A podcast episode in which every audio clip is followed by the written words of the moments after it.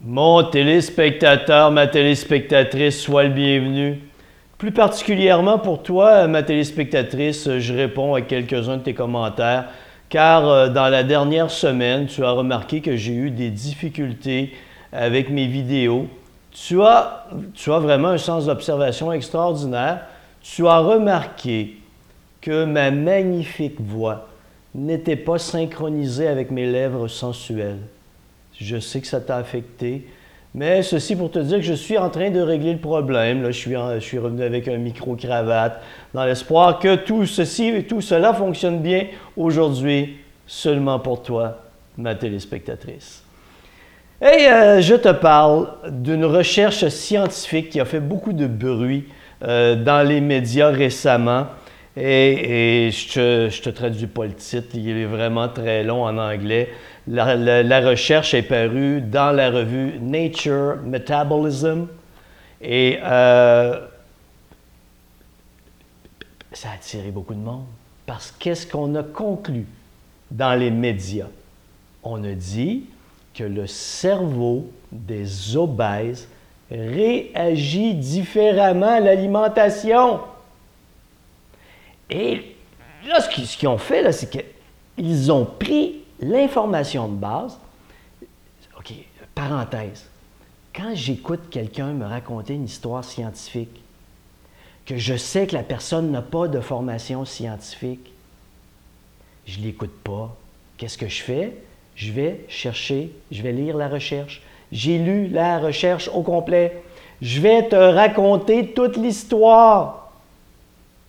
Parce que je, quand j'écoutais les résumés de ce qu'on a fait en présentation, euh, les journalistes ou euh, peu importe, les, gens des médias, ils ont lu le début.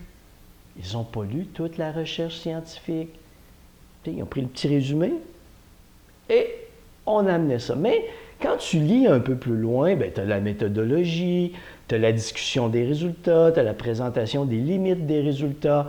Si tu n'es pas dans le domaine, ben, tu ne feras pas une analyse plus complète de la problématique, tu n'iras pas dans le détail. Mais aujourd'hui, on va, on va aller ensemble analyser comme faut la chose, parce que là, la conclusion que tout le monde en a tirée, c'est les pauvres dodus sur la planète. C'est pas de leur faute, ça se passe dans leur cerveau. C'est une, une partie de la vérité. Donc, la recherche euh, a été dirigée par Mireille euh, J. Serly, qui est professeur de, professeur de médecine euh, à l'Université d'Amsterdam, et la recherche a été publiée le 12 juin dernier. Alors, que s'est-il passé dans cette magnifique recherche? On a pris 30 sujets minces, c'est-à-dire avec un IMC en bas de 25.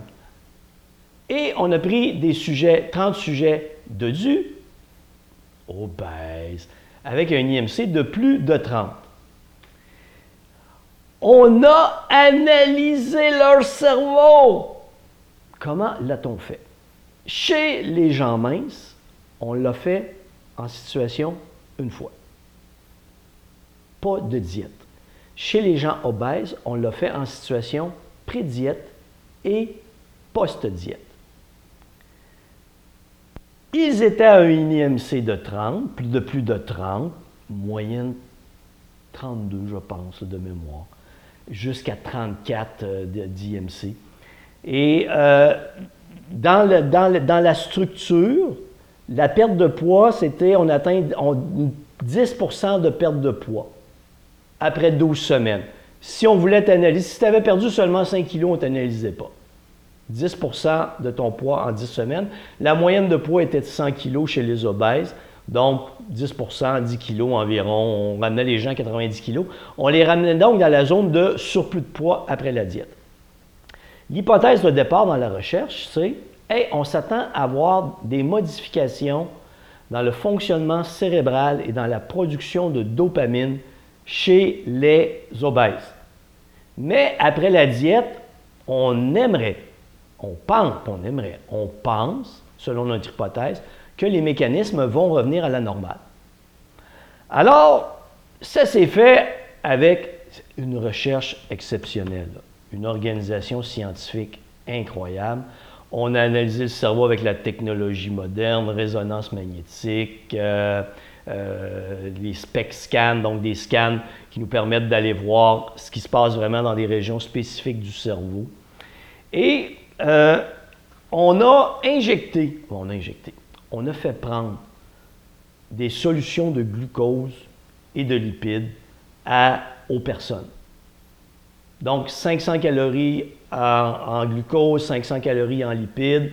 Euh, on avait des alternances dans la manière de, faire ingérer euh, les solutions et on envoyait les gens se faire analyser le cerveau.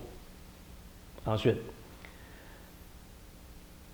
on, on voyait, qu'est-ce qui a été observé, c'est que les gens minces, il y a une région du cerveau, striatum, on ne rentrera pas dans l'anatomie. Mais, juste pour te dire, c'est cette région qu'on a observée. Et on s'est rendu compte que chez les gens minces, lorsqu'il y a une, euh, substance de glucose qui est ingérée et une substance de lipide, bien, le cerveau réagit. Et il y a une production de dopamine parce que la dopamine, c'est la récompense. C'est le système de récompense. Et c'est le système, un des systèmes par lequel tu régularises l'ingestion de nourriture. Donc, c'est que tu prends conscience de ce que tu as mangé et que ton corps te dit Hé, tu en as assez pris de nourriture pour le moment. C'est simple. Chez les obèses, que s'est-il passé? Cette région du cerveau n'est pas activé avec les lipides. Avec les glucides, il y, avait, il y a une réaction. Mais l'ingestion de lipides fait en sorte que normalement on devrait voir cette réaction du cerveau, mais non. Les obèses ingèrent des lipides. Cette région du cerveau ne réagit pas et ne produit pas de dopamine. Donc le système de récompense n'est pas présent. Alors, la tendance d'un corps normal serait de manger, manger, manger, dans l'espoir que ce système soit activé. Du moins, c'est l'hypothèse qu'on émet. Et ça a tout à fait de la logique également. Et euh, on, a fait d'autres analyses euh, psychométriques, euh, de, le, score, d'évaluer la, faim. Il n'y a pas vraiment de différence majeure marquée où l'emphase n'a pas été mise vraiment là-dessus dans, euh, dans la présentation des résultats. Ce n'est pas une valeur, une variable qui a joué un rôle vraiment d'importance. Euh, donc, je vous l'ai dit, on a fait de la résonance magnétique, euh, on a fait le SPEC scan, donc Single Photon Emission Computed Tomography. Je ne sais même pas comment le traduire en français. Tomographe à émission de positrons. De mémoire. là, dans l'hypothèse, de départ, on s'est dit, les obèses qui n'ont pas de réaction au départ, donc le striatum ne réagit pas, on ne voit pas d'activité dans cette région plus importante avec l'ingestion de lipides, on va, après la perte de poids, on devrait voir que, c'est réactivé. Donc, 12 semaines plus tard, après une perte de poids de 10% non. Non tout le monde a conclu que là, les dommages sont permanents.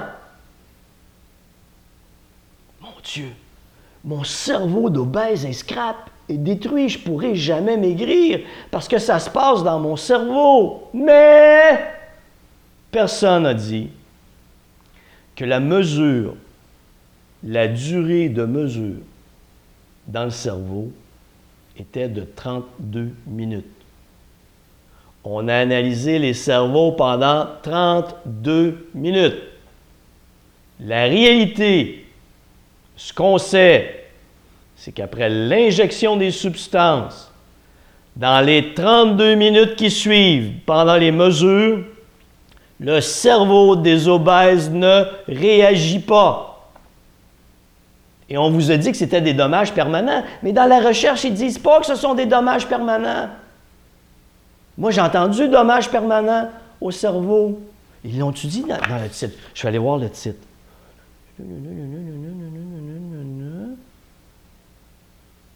Ouais. Le titre, ils disent ici, la réponse dans le titre, la réponse du cerveau aux nutriments euh, sont sérieusement impactées et irréversibles après la perte de poids chez les personnes obèses. Irréversible dans 32 minutes. 40 minutes plus tard, ça n'a pas été mesuré. Qu'est-ce qui me dit que 40 minutes plus tard, ça n'aurait pas fonctionné? C'est certain que plus le délai avant que ton corps perçoive l'information, plus tu as envie de manger. Plus c'est long pour ton corps de réaliser que tu as assez consommé de calories pour tes besoins métaboliques, ben, plus tu as des chances de manger. Si jamais tu n'as pas décidé de te contrôler par toi-même. Deuxième chose, on assume que le fait que tu ne perçoives pas l'information, que l'obèse ne perçoit pas l'information, fait en sorte qu'il va manger, manger, manger, manger, manger. Mais il n'y a rien nulle part qui nous dit que la personne n'a pas le pouvoir de développer un contrôle sur elle-même. Tu es capable, tu restes capable d'évaluer par toi-même que tu manges trop. Tu restes capable de développer un certain contrôle sur toi-même. Et cette portion psychologique comportementale n'est pas évaluée. Vous comprenez qu'on a tendance dans la société, on a une information, mais on saute vite aux conclusions. Dans la recherche, là, on ne présente pas les choses de même. Il y a des gens qui prennent l'information, la réduisent et l'interprètent. Les chercheurs eux-mêmes ont dit que c'est dans, même si le titre peut porter à confusion, les chercheurs ont dit eux-mêmes que 12 semaines plus tard, après une perte de poids de 10% dans une mesure de l'activité cérébrale de 32 minutes, au niveau du striatum et de la dopamine produite, il n'y a pas de changement. Ce n'est pas réversible. Est-ce qu'après une perte de poids de 12% le mécanisme se serait réactivé? On ne le sait pas. On ne l'a pas fait. On n'est pas rendu là. Mais vous comprenez que la recherche est exceptionnelle dans sa structure, mais elle nous donne de l'information limitée à son contexte de recherche. C'est ça qu'il faut comprendre. Il ne faut pas extrapoler dans des domaines qui n'existent pas, que la recherche n'a pas touché, ce que tout le monde a tendance à faire quand on présente une recherche comme ça. Qu'est-ce qu'il y a d'autre? Ben oui, on dit que les, modifications du cerveau amènent une consommation d'aliments supplémentaires. Et cette consommation d'aliments supplémentaires et le fait que les mécanismes du cerveau ne permettent pas de détecter que tu as consommé assez de calories, font en sorte que les gens qui ont perdu du poids, 10% de leur poids, après deux ans ont repris 50% de leur poids et du poids perdu, et après cinq ans, ont repris 80 du poids perdu. L'autre chose, dans les limitations, on a fait la recherche sur des gens de 40 ans et plus. On ignore si c'est applicable à des gens de moins de 40 ans. Là, on l'a généralisé, là. Tous les obèses. Est-ce qu'un obèse de 25 ans aurait les mêmes réactions? On l'ignore. On ignore d'ailleurs à quel moment ce mécanisme s'est brisé. Est-il brisé dès la naissance? Est-il brisé quand tu atteins un IMC de 30? Est-il brisé pour une autre raison? On l'ignore. On a observé son existence et on a extrapolé la présence de cette problématique à des comportements alimentaires. Mais encore une fois, est-ce que le fait que ton cerveau ne perçoive pas l'information correctement empêche un obèse d'évaluer par lui-même qu'il mange trop et de se contrôler? Ça, on n'a pas de recherche. On n'a pas d'information. Mon hypothèse est oui. Parce que je m'occupe d'obèses. C'est mon travail. Alors, quand un obèse a faim et que je lui explique que voici le nombre de calories, protéines, lipides, glucides dont tu as besoin pour maigrir, et qu'il le suit, c'est sa mesure de contrôle. Et s'il est capable de maintenir ça dans le temps, c'est qu'il a développé un contrôle sur lui-même, malgré que son cerveau ne lui envoie pas les bonnes informations. L'autre chose, dont on n'a pas parlé dans la recherche, mais moi qui m'a titillé un petit peu, c'est que les mélanges, c'était des glucides avec de l'eau et des lipides avec de l'eau. De ce que j'en ai compris. Ça ne me semblait pas 100% clair, mais c'est ce que j'en ai compris. C'est parce qu'on ne consomme pas comme ça. Un, il y absence de protéines, glucides ou lipides. Donc, on a observé la réaction à des nutriments spécifiques. On n'a pas observé la réaction à une alimentation, entre guillemets, normale, où tu vas avoir des aliments denses.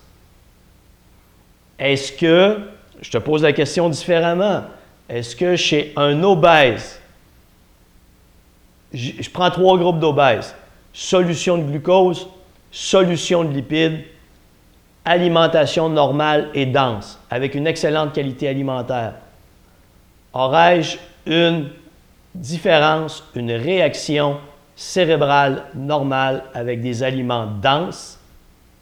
On ne l'a pas mesuré. Est-ce que ça, ça s'extrapole à la vie quotidienne? Pas à 100% Mais le mécanisme est présent. Le mécanisme est bien présent. Comprenez? donc, il faut être capable de se servir de l'information pour bien la comprendre, mais la garder dans son contexte, ce qui est très important. Euh, donc, oui, donc dans les limitations, est-ce que ça peut se passer différemment après les 32 minutes? C'est la question que qu'eux autres se posent beaucoup. Et moi, la question qui était ma limite, c'est si je manipule les macronutriments, puis-je avoir des réactions différentes? Une recherche exceptionnellement bien structurée, malheureusement, à mon avis, mal expliquée dans bien des médias, dans un petit reportage de 30 secondes, une minute ou deux minutes, c'est certain que tu ne peux pas tout dire, mais cette tendance de toujours prendre une recherche et de l'extrapoler à tout le monde, c'est difficile. Je trouve ça exagéré. C'est pour ça que quand j'entends une information, parce qu'il y a plein de gens qui m'ont envoyé euh, l'information sur cette recherche. Hey Denis, qu'est-ce que tu en penses? Denis, peux-tu me donner ton opinion? Euh, Denis, tel média, comme on m'a envoyé le, reportage qui a été fait sur un média américain, qu'est-ce que tu en penses? Bien, ce que je pense, euh, ce que je pense qu'a dit le journaliste ou le reporter, je sais, je sais que je n'ai pas toute l'information. Je vais aller à la source. Je me suis procuré l'article et je l'ai lu. Et je l'ai analysé en profondeur pour aller lire ce que les autres n'ont pas lu, ce qu'on sait quand une formation scientifique, ce qu'on sait devoir aller lire, observer, comprendre dans une recherche scientifique. Donc, ça ne s'applique pas à des gens de 40 ans et moins. Ça s'applique dans les 32 premières minutes de la consommation de lipides ou glucides, glucides dans une diète qui n'est pas une diète standard. Voilà. Et l'autre, ma, ma question que je te répète, est-ce que ça veut dire que si ton cerveau ne perçoit pas l'information relativement à, aux lipides et aux glucides, chez les obèses, c'était les lipides principalement, et que tu ne produis pas de dopamine pour être récompensé, d'avoir ce, sentiment de récompense, est-ce que ça t'empêche de développer un contrôle sur toi? Je pense que chez beaucoup de personnes, probablement, mais quelqu'un qui veut, parce que je suis dans le domaine depuis longtemps, est capable de se contrôler en mesurant l'information, en quantifiant les choses. Voilà un résumé de cette magnifique recherche intéressante, bien structurée, avec ses forces et ses limites.